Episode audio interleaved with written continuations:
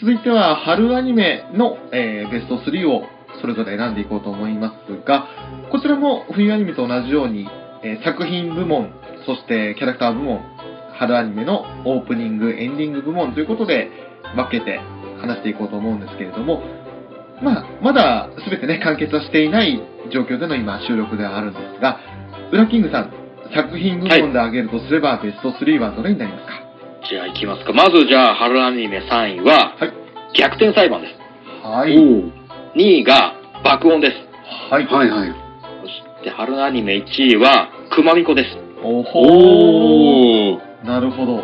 じゃあ、はい続けて一応、フェザーノートさんの3、ベスト3を選んでいこう、あの、み聞いていこうと思うんですけれども、はい。はい、お願いできますかあまず3位がジョーカーゲームです。おおー。で、2位なんですけど、ちょっと被りましたね。熊巫女です。なるほど。おはい。で、1位はやっぱカバネリですね。あああ。ー、そうですよね。 うはい。んなるほど。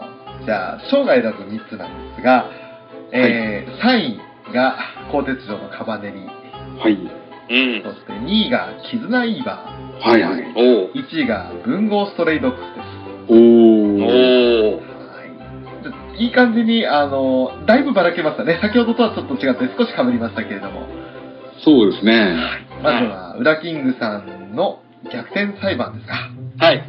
まあ、ね、名作ゲームですよ、逆転裁判。はいそうですね。まあ、あの、ストーリーに関してはもう、出来上がってはいるんで、はいあとはもうそれをどうキャラを動かして表現していくかなんですけど、まあ正直ちょっとあの、ゲームをやった上でみアニメを見たって場合は、ちょっとまたり物足りなさが少しあるんですよ。なるほおどー。ですけど、やっぱり逆に、このアニメを見てから、ゲームをプレイさせていただけたら、もうゲームがどれだけ面白いかっていうのがすごくわかると思うんで、おおーその実際にまだゲゲームをプレイされてない方は、まずアニメで逆転裁判を見ていただいて、まあ、ネタが分かっちゃうんで、うんうん流れ分かっちゃうんで、もう、その、謎を解く楽しさはちょっと半減しちゃうかもしれないんですけど、ああなるほどただそれをここに結びつくまでに至るプロセスは全然楽しいんで、ゲームの方が。おうーん。ぜひ見ていただけたらと思ってますね。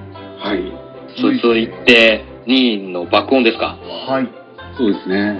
正直、そのバイクのことに関しては全然わかんないんですけど、はうい、ん。全然わからなくても面白いじゃないですか。面白いですね。面白かったんですよね。うんね、途中途中でその、バイクあるあるでしたり、バイク知識がちょこちょこ入ってくるんですけど、こはい。っからまた、ああ、そういう刀、刀いじり、そういう、そうなんだ、とか、うん。そう、刀ってそういうポジションの400、そういうポジションのバイクなんだっていうのもわかりましたし、うんうん ううんん。な面白おかしく楽しめる作品かなと思いまして。るほど。だからその、まあストーリーもまあ一応大まかにありはするんですけど、そもそこまでそんな凝ったストーリーってわけじゃないんで、一話一話をこう楽しんで見れるっていう作品では、ワコンはいいなと思ったんですよね。うん。もうちょっとした小ネタもいっぱいあるじゃないですか。それこそ、あの、文化祭でバイクレースしたじゃないですか。はい、やってましたね。した時のあの、エンジンを冷やす的なやつ。うん。ああ、もう、エキサイトバイクを思い出してしまって、うわーっと思って、なんか、そんな小ネタとかもふんだんに入れてくるじゃないですか。 はい。こう、やっぱりその、エキサイトバイクをやってた僕たちからしたら、ああ、こんなの、こんな小さなネタも入れ込んでくれて、良心的だなーっていうさっきもあります。うん。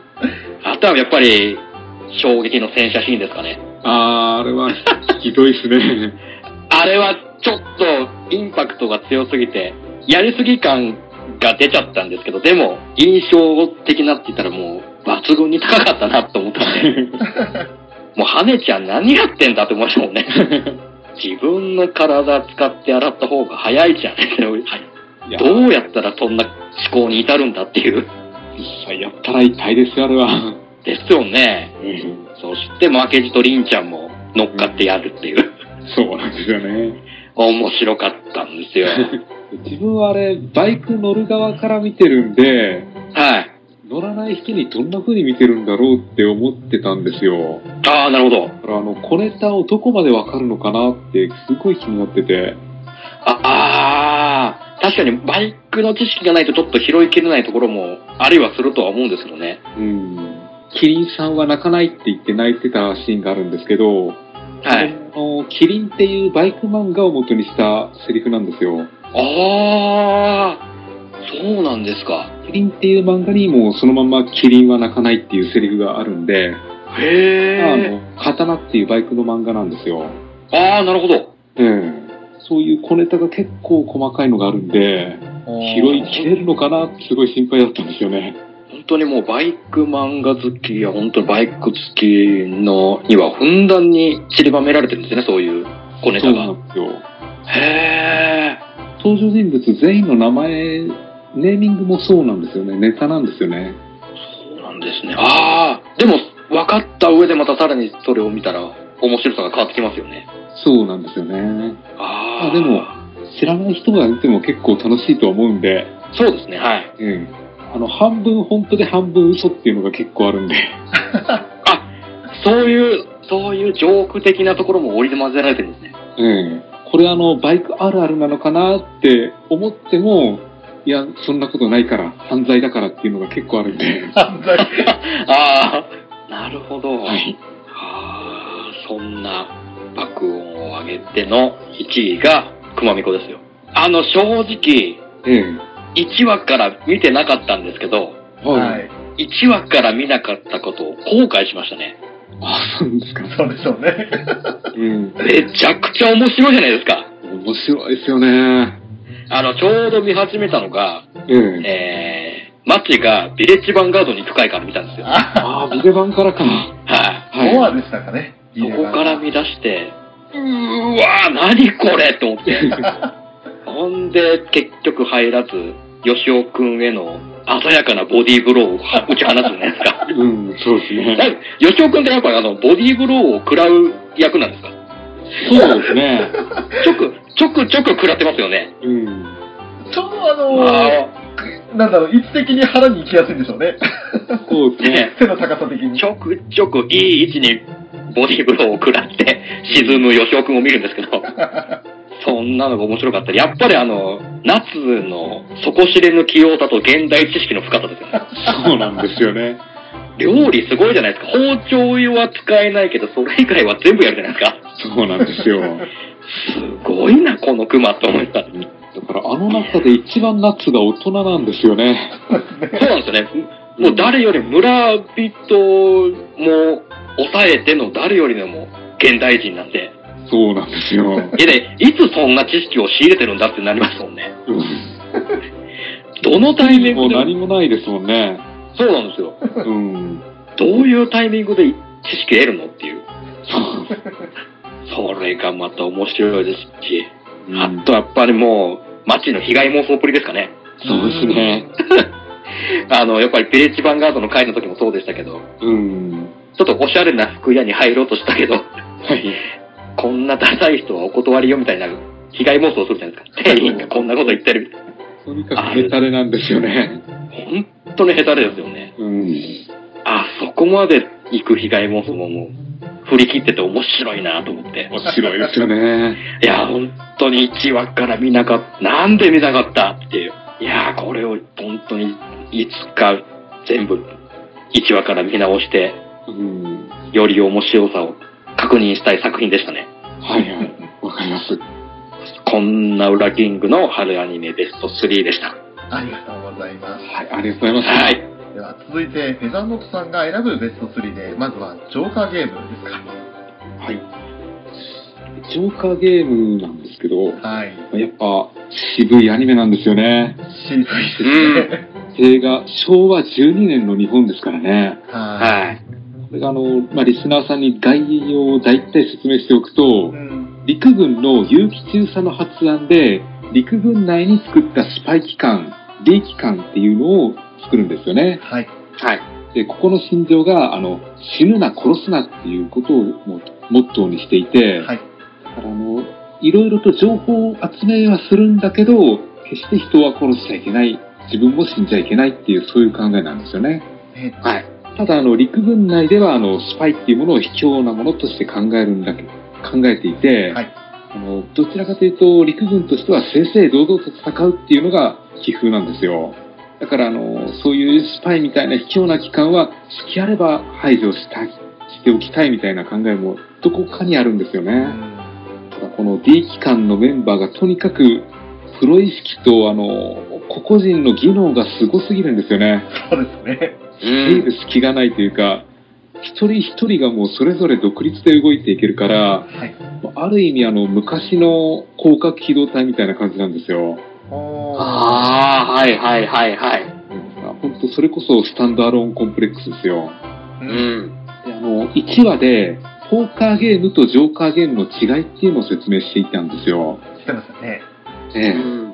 ポーカーゲームっていうのはあの、目に見えたる、目に見えてる表側のゲームですね。はい。で、ジョーカーゲームっていうのはその裏で行われてる実際の戦いっていう、この二面の、なんだろう、切り返して、あの話を面白く見せてるっていう構造でうん引っ張ってるんですよ。それがまたなんか、なんだろう、うまい見せ方だなって思いましたね。あのー、たった1ゲームがその後の話につながってきますもんね。見えないところを見ろという。うん。あの、全部、ショートエピソードで繋いでいく作品なんですけど、はい。まあ、あの、ショエピソードの前半部分がポーカーゲームで、後半ゲームがジョーカーゲームっていう構成になってるんですよ、大体。あ前あ、なる半ほでど。大体、なんか事件が起きて、伏線がいろいろパラパラっとばらまかれていて、で、はい後半になったらその伏線を回収しながら答え合わせをしていくっていう、そんな感じのあの、まあ本当にいいミステリーになってるんですよね。そうう。うんん。で、前半ではあの、D 機関の人たちが何をやってるかははっきりと見せないんで、うんまあ、見てる側もジョーカーゲームを仕掛けてら仕掛けられてるって感じで、あ何が起きるかわかわかりますかっていうふうに試されてるような感じにも思えるんですよ。おーおーおーちなみに、フェザーノートさんは、その試されてるって答え出したことありますかないですよね。 それもう、あ難あれは難しすぎますよね。しすぎるんですよ。やっぱ後半の答え合わせを見て、あ、そういうことだったのかって毎回びっくりしうーて、ん。本当作り方うまいですね。うまいですよね。うん。やっぱ小説原作だと、あんなうまいこ話ができるんですかね。と、心理描写とか事細かくできるのは漫画よりは小説の方がって感じがしますよね。うん、この全体としてもあの外国のスパイとの戦いをやってるように見せておきながらはい。実際の裏では陸軍大陸軍内での対立交渉もやってるっていうのがジョーカーゲームなんですよねつい最近は風邪期間とかも出てきますよね。そうなんですよねだからメインはそっちの陸軍内での戦いの方なんですよねやっぱり、うん、うん。あの6話ではあの大陸鉄道大陸鉄道の電車の中だけとかうんあと7話ではあの豪華客船の中だけとかうん話がこう限定的な場所で話を展開させるっていうのもやっぱ面白かったんですよだから作り方本当うまいアニメだと思いましたねああの配給のスタッフがやってるんだと思うんですよこれーあ、おそうー配給の2期が終わったところで手が空いたんであのプロダクション IG の作画の方と岸本あの脚本の岸岸本さんがはい。間間にやってるっていう仕事だと思うんですけどおーうん。だからまあやっぱ作画的にもすごい安定してますね。これあの、ミステリー好きの人には本当おすすめです。うんでは続いて2作品目が「くまみこ」ですねまみっこですね。まあやっぱこれは1話から本当楽しめるんで、ウラキングさん見てください。はい。もう、ぜひ見ます。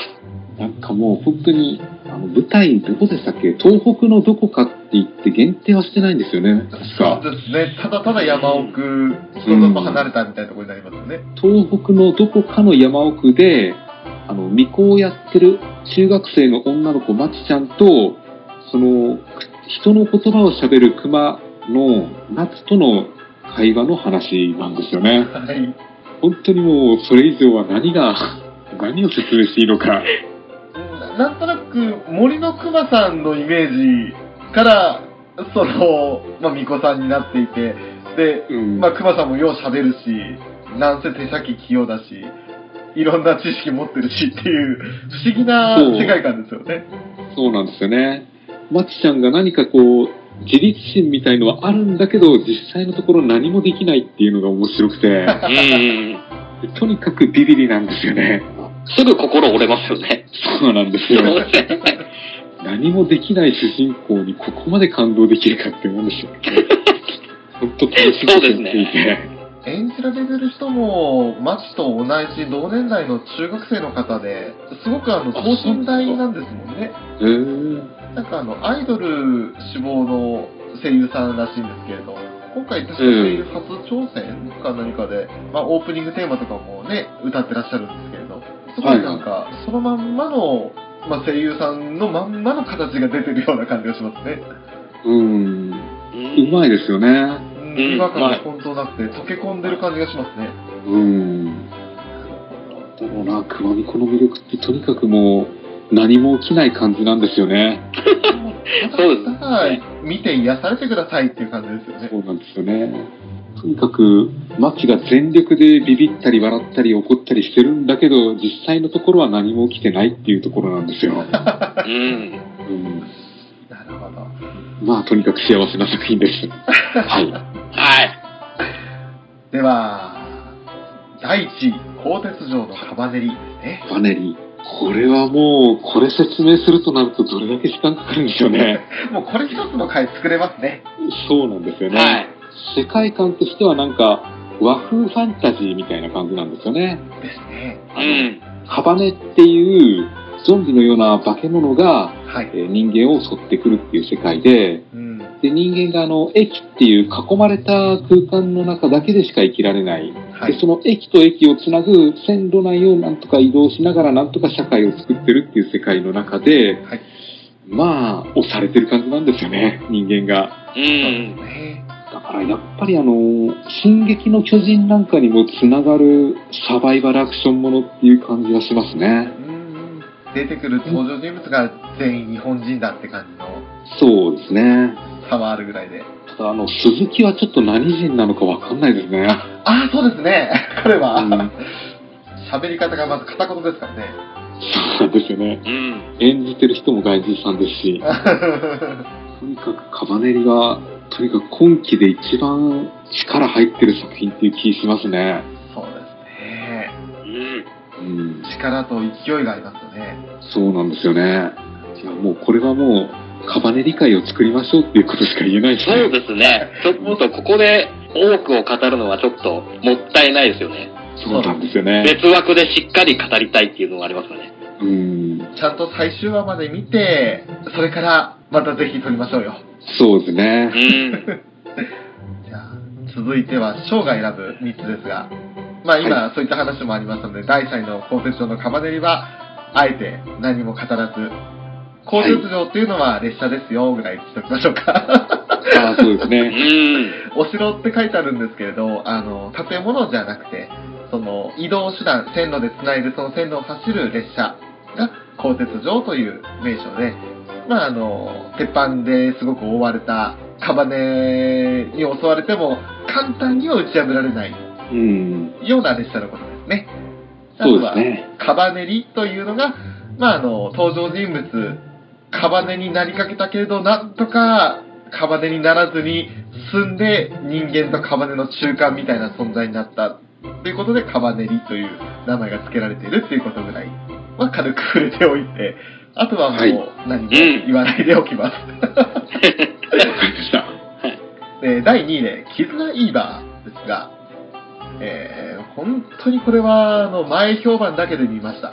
うおー。ん。全く何もあのどんな作品かも知らずにとりあえずなんか印象的なタイトルだし登場人物もなんか一筋縄じゃなさそうだぞっていうのもあって見て始めたんですけど、うまああの現代風7つの大罪ということで、ははいいはいあのおー。いろんな、まあ、現代にはびこるちょっと面倒くせえやつらを 集めた作品なんですけれどもうん。主人公は愚鈍愚かな鈍い愚鈍っていう感じの現代病を患ってるやつでそしてヒロインになるのかな独善うざっていう自分勝手でうざいやつみたいなところもあるんですけれどうん。そういったその現代病を抱えた7人が集まるでお互いに、その、例えば、何か、まあ車にドンと当たってしまって、怪我したっていった時の、その怪我の痛みを7人で分け合う。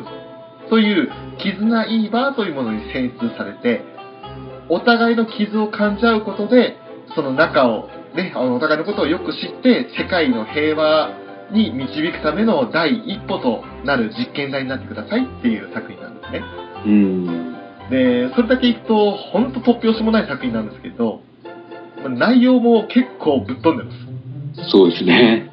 中にはですね、あの、インモラルという、とてもじゃないけど、理解に苦しむやつもいまして、まあ、第3話では初お披露目になる存在なんですけれど、もうね、あの、突発的な予想もできない痛みにもだえて昇天してしまうような、そうですね。うんそういう超危ないやつがいたりだとか、まああのね、3話まで見た時点で、一気に引き込まれると思いますね。はい。うん。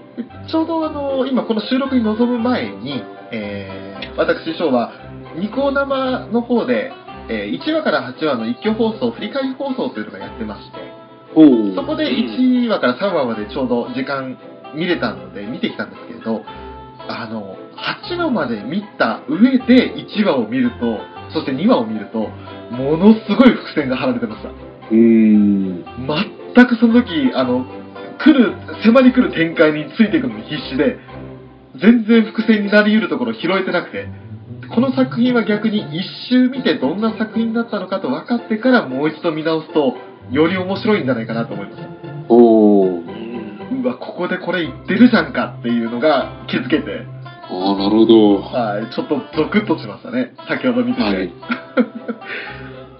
青春群像劇というか、その、本当だったら仲良くなるはずがない、性格も生い立ちも異なる7人が、徐々に徐々にその痛みを分かち合いながら理解し合っていくといったような作品ですね。はい。はい。はい。続いて、第1位に選びましたのが、文豪ストレイドックス。おお。はうい。んまあこれがですね、ちょっと個人的には内容も作画も、えー出演されてる方々の魅力も溢れてて、ものすごくいい作品だっていう感じをしています。おお。えーまずその簡単にあらすじを説明すると、孤児院では、になるのかな。で、その生活をしていたアツシという主人公がいまして、そのアツシがちょっと孤児院を追い出されるところから始まるんですよ。うん。お前みたいな極潰しは世の中にいるだけで迷惑だから、もうどっかでのたれ死んでしまいみたいなこと言われて、個人を追い出されるんですよね。はい。でも、それはあくまで建前で、本当はその淳が有している裏の能力、恐れをなした個人の院長が追い出したんですよ。でその裏の能力というのが、虎に変身する能力。うん。それをね、あの、まあ、本人は実は気づいていなくて、気がついたらその虎になって、夜な夜な人を飼ったりしていたというのが、実際のところだったんですけれど、はい。でもそんなことをつゆ知らず、ただただ追い出されていくあてもなく、もう、さまよった挙句にたどり着いたのが、川で流されて死にかけている太宰という人物と出会うんですよね。ううん。ん。で、その人が流されてるからと思って、自分のこと顧みずにその人を助けるんですけれど、太宰からは、死のうとしてたのになんで助けたんだみたいなこと言われて、で、えぇ、ー、みたいな、まずその段階で、何この展開って感じなんですけど、その、まあ、太宰演じてるのは宮野真守さんなんですが、はい。まあ、生き生きと演じられてますよね。うん。そうですね。本当に面白おかしく、真珠は一人ではできない、君とならできる、だから一緒に死のみたいなことを言ったりとか、おいおいって思うんですけど、 何言ってんだよと。でまあ、そんな、その、太宰治であったり、国木田六歩であったり、あのー日本のね、あのー偉人たちの名前をもじった登場キャラクターがたくさん出てくるわけですが、その登場キャラクターたち一人一人ももちろん魅力的ですし、話の流れ的には、ちょっとあの、武装探偵社というその探偵たちが集まる、その会社と、ポートマフィアという、ちょっとマフィアの構想を描いているような作品なんですけれど、これはなかなかちょっと一言では表しきれないので、これもできれば、いつか、カバネリと同じように一つの回を作ってみたいなと思うんですね。はい。おお。はい。そんな3作品を挙げさせていただきました。ははい。い。ありがとうあございます。りがとうありがとうごござざいいます。あ、でもやっぱ、国木田くんはいいですね、やっぱり。いいですよねー。まプレイボックスの中で、国木田くんが一番好きです。同じです。うーん。まあ、これから言うキャラクター部門にもちょっと上がっちゃってるんですよね、私ね。ああ。えー、国木田くんですよね、やっぱりね。やっぱり国木田くんですよ。あのキャラクターはいいですよ。いいですよ。あ、じゃあそんな、苦労して輝くキャラですよね。いやー、そうですね。うん。で、動揺した時の分かりやすい、あの、 手帳が逆とかね。一生懸命メモしたのに嘘って言われて。 みたいな感じで。 もう、あれもう本当に、なんか、演じてるのが細谷さんっていうのがまた思い、いや、個人的にはすごくて。 最近、なんかもう、翔さん、細谷吉本ブームがすごいですよね。ブームすごいですね。グリムガルあたりからずーっと、オーベンズあたりからずーっとですよね。そう、オルガー、グリム、あの、オルフェンズ、グリムガル、そしてこの、 ストレイドックスになってるんで、うん。なんでこんなに細谷さん俺の中に来てるんだろうなって いう。最近だったらドラゴンクエストヒーローズ2とか、ああ、うはいはい。 ーん。ククールですよね。ね、うおー、細谷さんばっかりだーとかって思いながら。 えーまあ、じゃあ続いてはキャラクター部門の方話していきましょうか。はい。これはまた、えー、と順番的にはフェザーノットさんから進めていきますわかりね。じゃあ、えー、とまずはキャラクター部門、えーフェザーノットさんお願いいたします。 3位が三者三様の死の、はい。 2位うがーん。熊巫女の町、はい。で1位がカバネリの無名ですね。はーい。はい。ありがとうございます。じゃあ続いて、ショーが選ぶ、えー、3人ですけれども、まずは、文豪ストレイドックスから、国木田六歩、そして、学生都市アスタリスクから、自立型危形対策 ARD、アルディ。 そして、熊巫女から、熊井夏の3名。おお。うーん。では、裏キングさんの選ぶ3名お願いしま春アニメ、結構魅力的なキャラが多くて、す。はい。うん。迷ってはいるんですけど、じゃあ、まず3位が、はい。逆転裁判の綾里迷いちゃん。はほうい。ほうほう。 2位が、爆音の鈴木凛ちゃん。ああ、はい、はいはい。 1位が、うーん、やっぱり熊みっこの町ですかね。なるほど。はいわかりました。わかりましたた。順番、まずはフェザーノットさんから、は最い。初はシノですね。死のですね。はい。三者三様というアニメの、えー、園部志乃というキャラクターなんですけど、はいえーこの人もともとあの、お屋敷のメイドさんだったんですよ。はただあの、そのお屋敷というか、お金持ちの家が没落して今はもうなくなっちゃったんい。で、今はあの、なんだろうな、パティシエというか、お菓子屋さんを経営してるんですよね。そうですね。で、そのお菓子屋さんに、あの、元、なんだろう、元お金持ちの陽子さんが、あはのい働きに来るということになったんですよ。はい。で、その、この白のキャラクターっていうのが、あの、実際の年齢は30代前半らしいんです けど、とてもかなり若く見ええて、はいそれでその妖怪って言われてるんですよ。おー。でとにかくマイペースなキャラクターで、喋り方があの、レールガンの黒子に似てる感じなんですよね。あうー、そうですーん、ね。なるほど。実際演じてる方も割と意識はしてるみたいで、ね、ほど。うんうん。とにかくまあ、突拍子もない、何が出てくるかわからないような不思議なキャラなんですよ。急にあの、学生服着て学校来たりしましたもんね。そうなんですよ。 まあ、とにかく見ていて楽しいキャラです。なるほど。なるほ二人目が、熊二本人目がのマッチ熊さん。美子の町ですね。はど。うい。ん。 さっき作品の方でも説明したんですけど、はい。とにかくもう何もできない中学生なんですよ。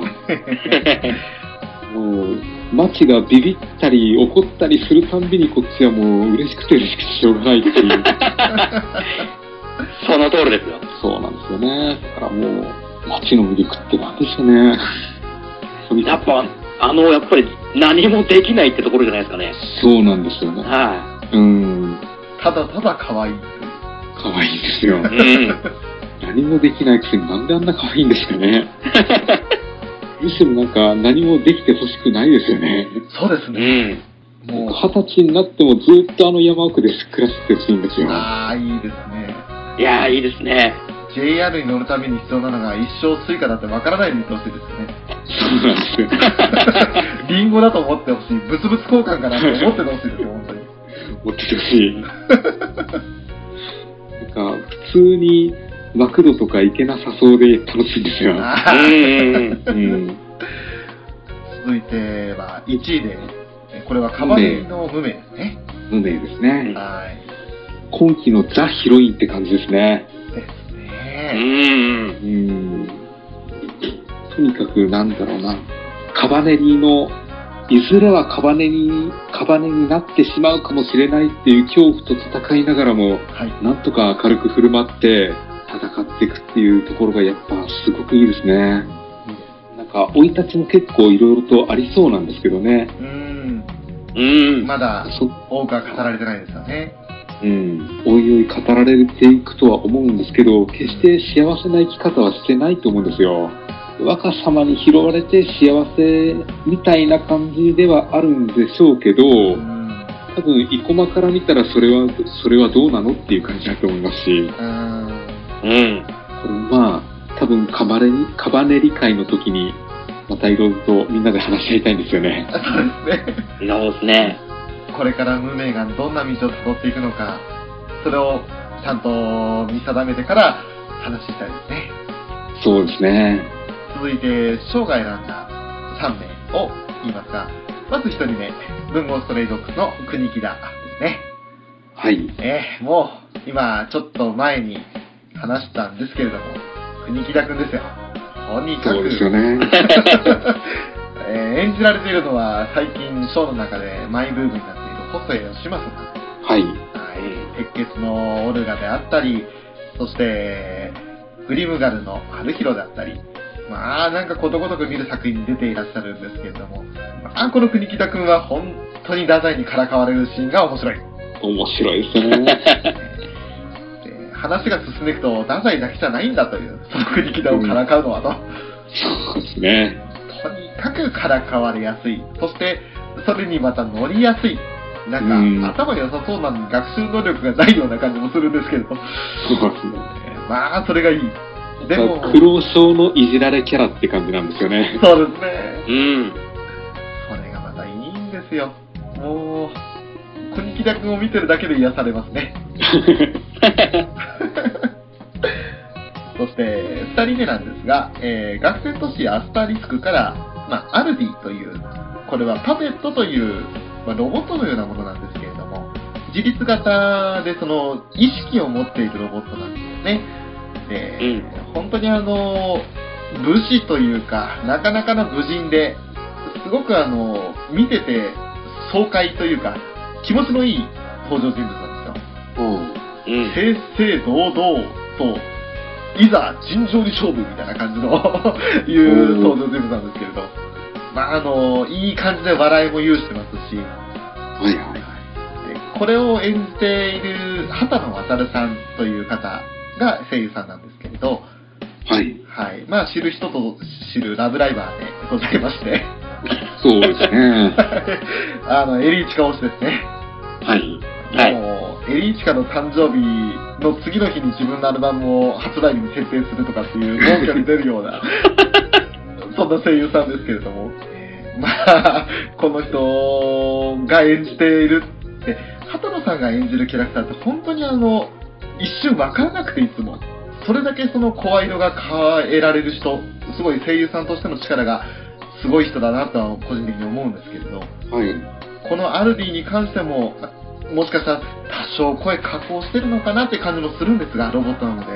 うん。それでも、うんあの一瞬畑野さんとは分からなくてエンディングロールで畑野渡るって名前見てええー、と思ったんですけどそんなねあのまあかなり気持ちのいいキャラクターを演じている畑野さんですがそんなアルディがですね、はい2人目ですね、でやっぱりもうナンバーワンというか最高に楽しかったのは熊井夏です夏か。うん。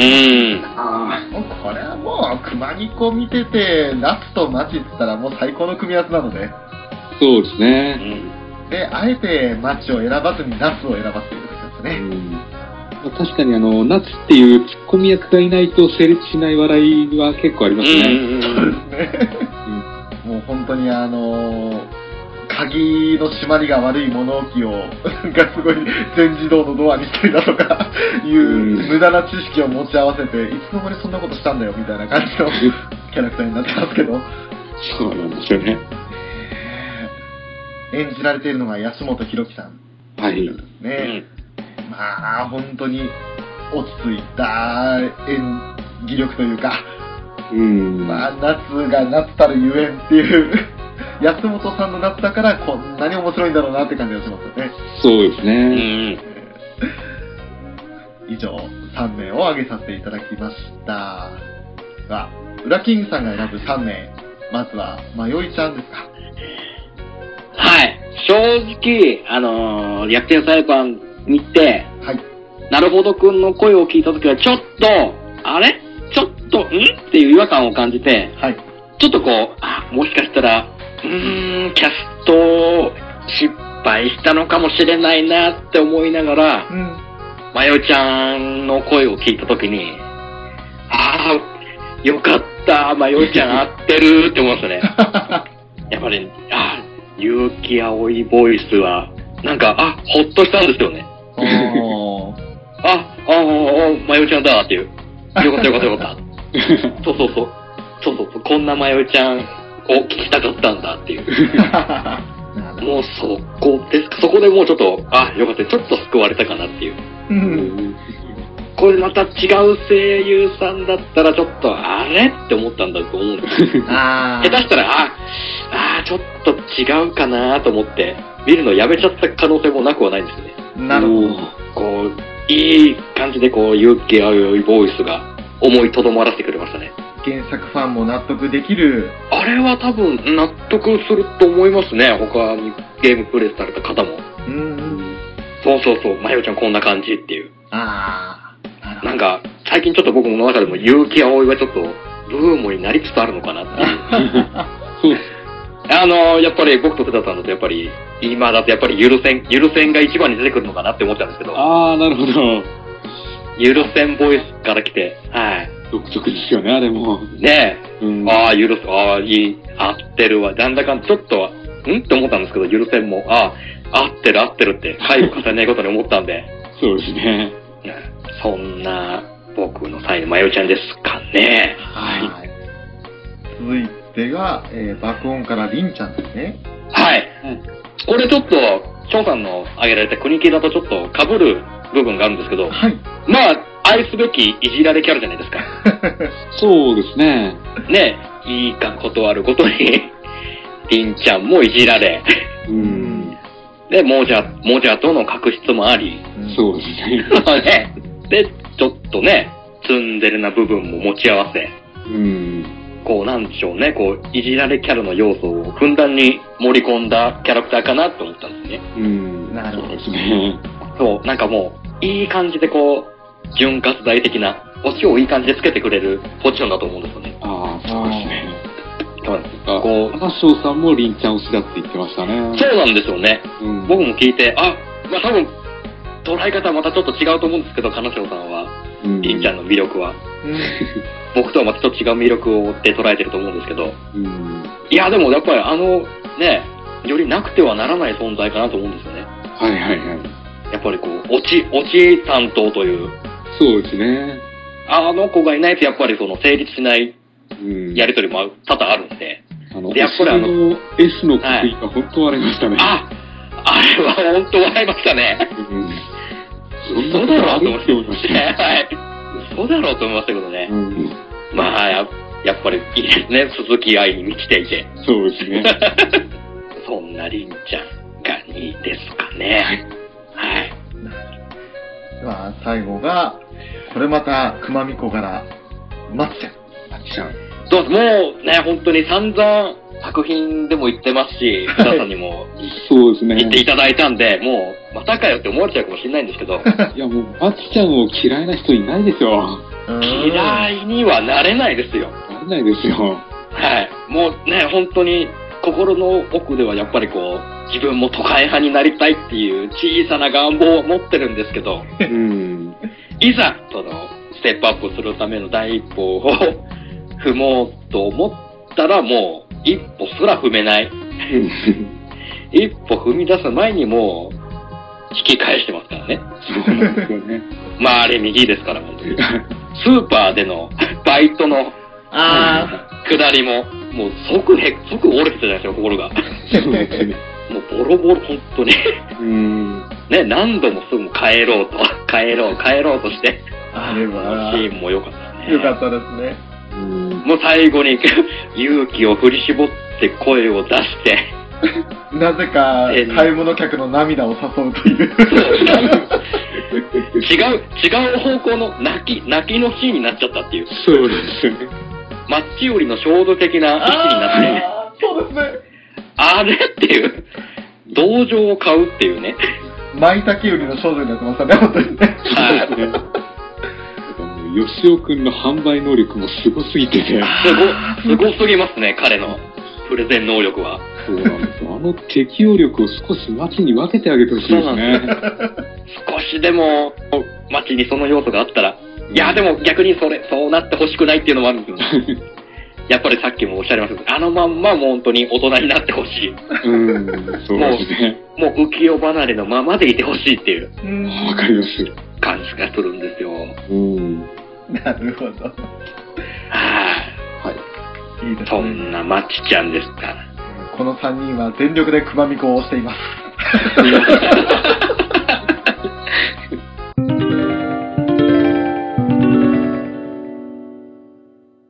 まあ、そんな熊みこ推しな、え3人が選ぶ最後、春アニメのオープニングテーマ、エンディングテーマなんですけれども、はい。はい。こちらはそれぞれを一気に、あのー話していこうと思います。はいえーじゃあちょっと今回は章から連言わせていただきますが、オープニングテーマは2曲だけ選ばせていただきました。え1曲目が、機動戦士ガンダムユニコーンリ0096から Into the Sky という曲なんですけれども、えーまあこれはあのーユニコーンの音楽全般を担当されている沢野博之さんが、えー作曲された曲になっているんですが、歌自体がどうこうじゃなく、これはもうオープニングの映像が非常に美しいんですよ。うんう。ん。そうですね。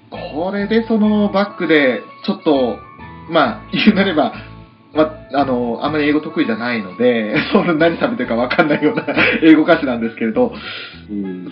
それも含めて、ただ臨場感のある、すごい、あ、これはいいオープニングだなって思えるオープニングなので、あとは OVA 版と違って新規カットの映像がオープニングに流れてますから、それを見るのもちょっと面白いなと。うん。うん。シナンジュがなんか、ビームなぎなたのちょっとでっかくなったバージョンみたいなのを構えるシーンとかは OVA なかったので、おちょっと、はいはいおほーっとかって思いながら う見てまんし。たね。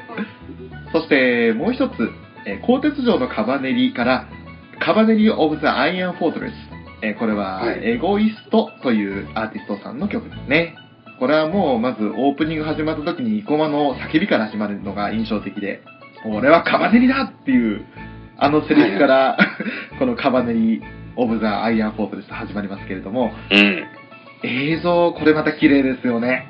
そうですうね。ん。そして、あのカメラワークというか、すごい臨場感あふれうん。うるん。ワーキングするじゃないですか。それがね、もうカメラの動き方から何からね、非常に魅力あふれて、あ、カバネリ始まるぜっていう感じがするんですよ。うん。もう毎回あの飛ばさずに見てますね。そうですね。続けてエンディングテーマの方も言わせていただきます。えーこれは3つ選ばせていただきました。え1つ目が、文豪ストレイドッグスの名前を呼ぶよ。これは、ラックライフという、えー、新しくメジャーデビューしたアーティストなんですね。えーうん。この名前を呼ぶよ。まずもう曲が最高です。もう、文豪ストレイドッグスの、その、アツシの気持ちが代弁されてるような、優しい歌です。うん、そうですね。これはもう俺、本編見てこの流れ、エンディングテーマに流れてくるところを見たときに、いつもなんか心が洗われるような感じがしてます。はあ、は本当にいい曲で、これはね、あの、5月11日に発売になったんですけれども、発売日をチェックして、 もうその日のうちにあの、ダウンロードして、聴きました。いい歌ですわ。あ、そうですね。そして、同じように、えーダウンロードして聴いてる作曲で、絆イーバーのエンディングテーマ、始まりの速度。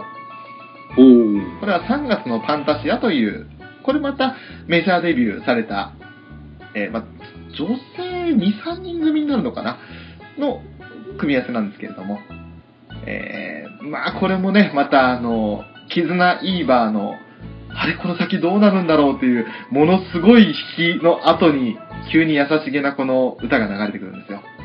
うん、でこのエンディングに関しては、あの、映像がまた出てくる女性キャラクター4名が交互に映って、でみんな物悲しげにどこかうつむいていたり、あるいはちょっと上を見上げてはにかむような笑顔を見せたりとかという、そんな、あの、曲もそうですが、映像も相まって非常にいいなと思ったもんですね。うん、うん。えー3曲目なんですけど、えーくまみこから、くまみこダンシングですね。おお、うん。えー歌っているのは、まちちゃんと、なつと、フューチャリング、熊手村の皆さん。はい。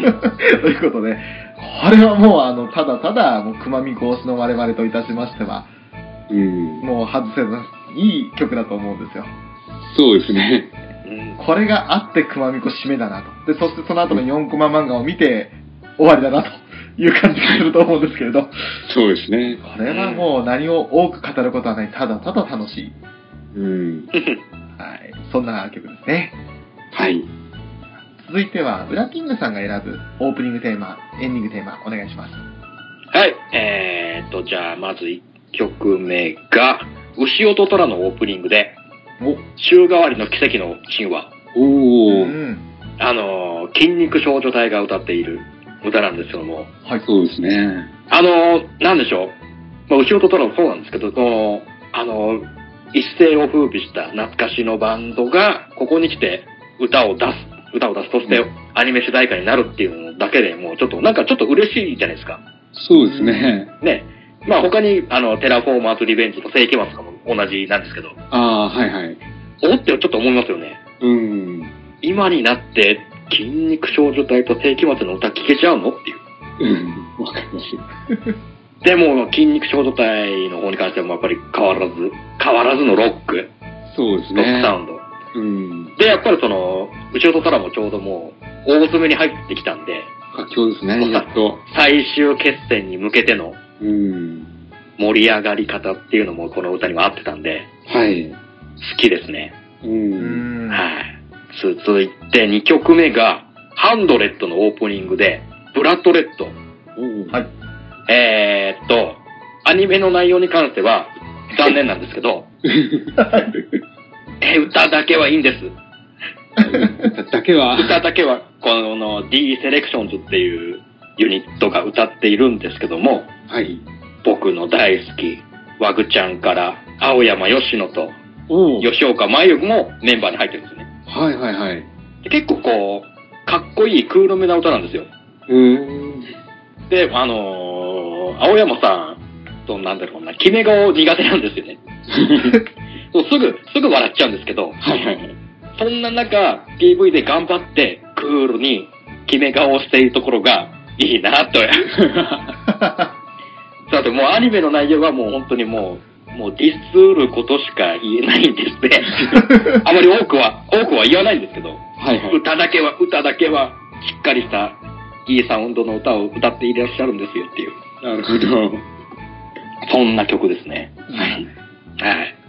そして3曲目が、えージョジョの奇妙な冒険、ダイヤモンドは砕けないのオープニング、おうクレイジーノイジービーザターン。はいははい。今までその1部から3部のオープニングだと、やっぱりちょっとこう、かっこいい路線の歌が全部だったんですけど、はい。い。熱い曲が多かったですよね。そうですよね、こう熱くこう、心を震わすような感じのうん。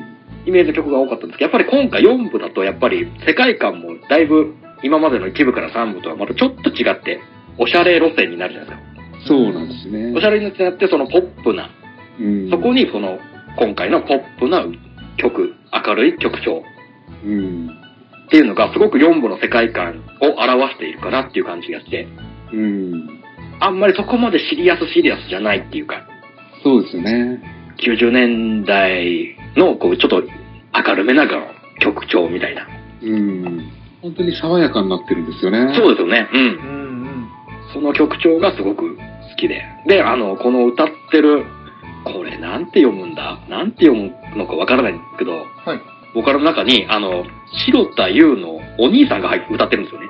へえうん。ほう。白田純って。うん、うん。最初、CM で見た時なんか、白田純って出た時あれ、どっかで見たことある顔だなと思って、うん。ちょっと調べてみたら、あああの白田、俳優の白田優のお兄ちゃんなんだと思って。うん。うん。うん。で結構多彩にいろんなことやってるんですよね。おー。自分のブランドの服みたいなのがあったりとか、うん。ああ。なんか多彩にいろんなこともやってる方で、おーおーおーと思って、すごいな、白竹すごいなって思いながら、すごいですね。溢れる才能をいかんなく発揮してるような感じで、うん。そんなのオープニング3曲でした。はい。はい。続けて、エンディングなんですけども、まず1曲目が、えー、爆音のエンディングテーマ、おボンボンライドオン。もう歌い出しからいきなり盛り上がるじゃないですか。そうですね。もう、ライブとかがもし、ね、爆音のイベントとかであったりしたら、すげえ聞きたいなって いう。うん。あの、まあ、今っていうとこう、タオル振り回す感じですかね。はいはいはいい。タオルを回しながらこう、乗る、乗って歌う感じうん。だと思うんですよね。わかります。楽し、とにかく楽しめる歌だなっていう。うん。あとエンディングの作がもう、あの、ちょっとその、サザエさんのエンディング風じゃないですか。ああ、そうですね。ちょっと可愛い感じこのう、。まあ、お家に向かっ、サザエさんだと家に向かって進んでくるんですけど、うん爆音だとこう、学校へ向かって、うん。バイク乗って進んでいくみたいはいはい。な。あのエンディングも、ああ、なんかいろいろ、いろんなとこから インスパイアされてるなって思って。う。うん ん。とにかくこれはもう楽しく、楽しく歌いたい。そんな曲ですかね。はい。はい。続いて2曲目が、えー、学生都市アスタリスクのエンディングで、うん。うん。愛の歌、ワードオブラブ。おうあのー、すごい綺麗な、綺麗で澄んだ歌声ですよね。そうですね。で、こうエンディング入るときにこう画面が、エンディングの画面に入って、こうちょっと重低音のドンドンドンドンって感じの鼓動を表すような演出があるじゃないですか。うん。うん。あの演出もちょっと何気に好きで、 地味ではあるんですけど、なるほど。ドンドンドンって言いながら。で、もうすごい綺麗で、澄んだ男声なんで、普通に耳が、本当に耳が癒されるような、うー。。うんなんかこう、すがすがしい感じの歌でえすね。聞いててこう、ああ、なんかこう、癒し効果、もうちょっと心落ち着くような感じの。えうん。そんな曲ですね。うん。なるほで、3曲目。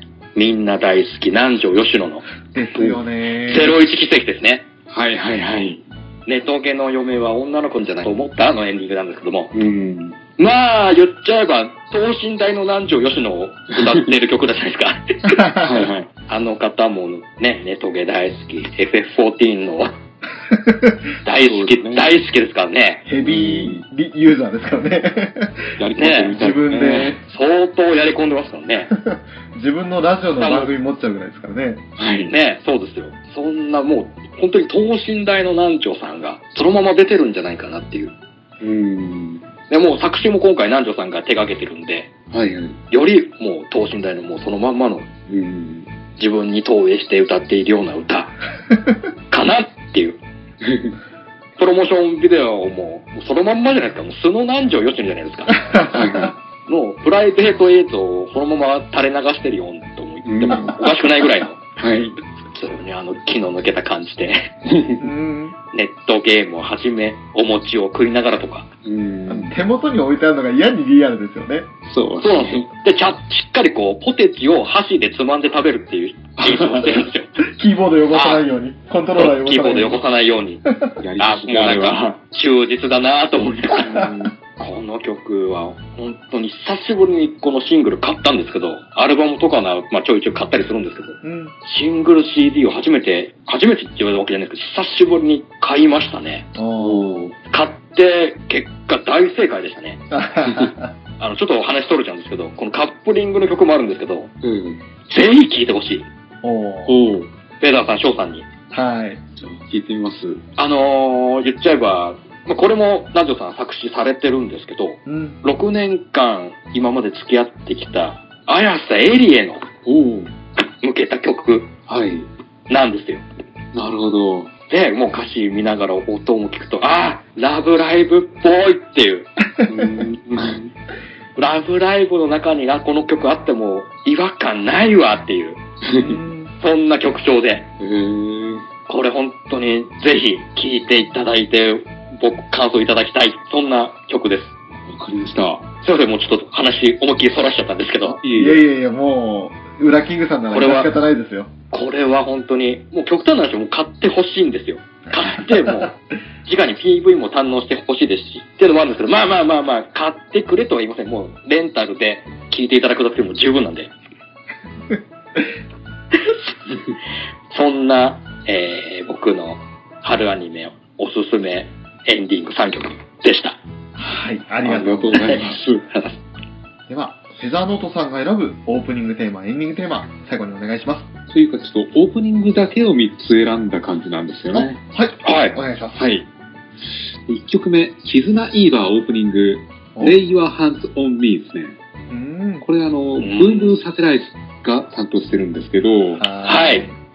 でここの間の、出だしからこう爽やかな高揚感で盛り上がってる曲で、うんすごく楽しいんですよ。であの、光に向かって手を伸ばす手が何本か出てるような映像映像から始まるんですけど、ですね。なんかすごく、なんだろう、本編のドロドロ感を拭ってくれるような気持ちよさなんですよ、あれが。万華鏡のような感じのデザインもあったりとか。そうなんですよねね。万華鏡のような背景で、主要キャラが何かちょっと、人を芝居見せるっていう感じの、うん。そんな曲なんですよ。ちょっと残念ながら、ブンブンサテライズは活動をちょっと休止してしまうみたいなんですけど、先日、すねあれがニュースありましたね。ただこの曲はやっぱ、高揚感あっていいですね。なんか、アニソンっていう感じはしないんですよね。うん。がクラブでかかっててもいいんじゃないかっていう曲で、うんうん。で次が2曲目がですね、はい。三者三様のオープニングで、クローバー革命ションですね。はい。でこれを担当してるのが、トリプルピーリングっていううん、あの、メインをやってる3人の声優さんがやってるんですよ。はい。はいはいはい。でこの曲のちょっと変わった見せ方として、オープニングの途中に、本編の絵とセリフを挟み込んでるんですよね。うんうん。特にあの本編の重要なシーンってわけじゃないんですけど、日常の一コマを切り取って、オープニングの途中にちょっと差し込んで、またオープニングの曲をやるっていう、そんな構成なんですこよ。う、ダイジェスト的な感じで差し込んで、そうですちょこねち。ょこっと、おー今回こんなセリフやりとりがありますよっていう紹介なんですよ。うん。そうするとなんか見てる方では、あこのやりとりどこで出てくるんだろうって、やっぱちょっとだけ気になるんですよ。あでこれ、この曲担当したのが、なんか、うまるちゃんのオープニング担当した方みたいなんですよね。あ。おーだから割と雰囲気的に似てるって皆さん言ってるみたいで。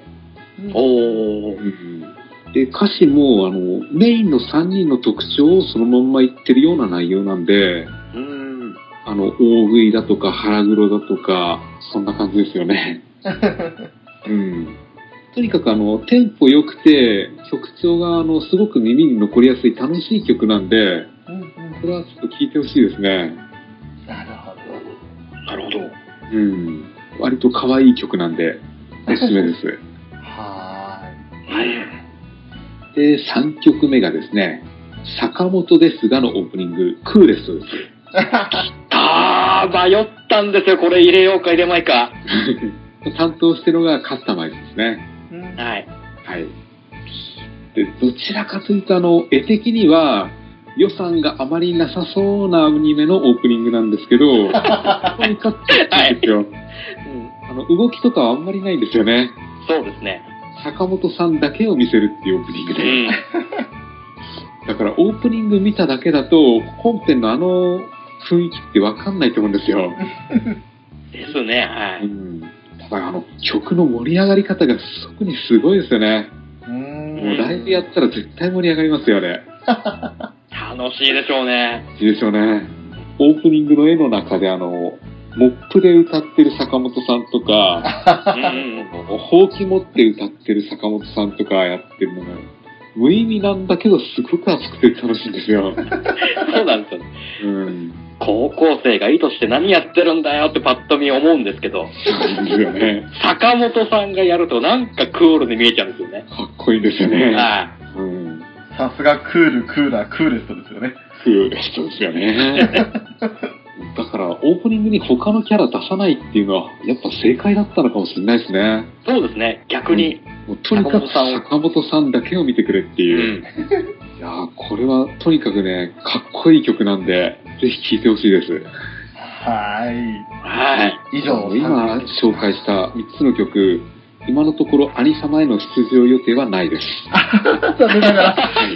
そうですね。え兄様といえば、リッピーだとか、ええパイル様だとか、ラブライブ関連の声優さん方の発表が続々とされてますね。えそうですね、3日目に固まってるみたいですね。そうですね。えーそういったところで、ちょっと楽しみにはしてるんですけれど、ただあれが映像化されて自分が見ることができるのは多分半年以上先になると思うので、そうですね。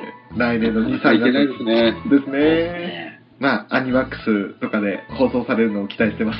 はい。はい。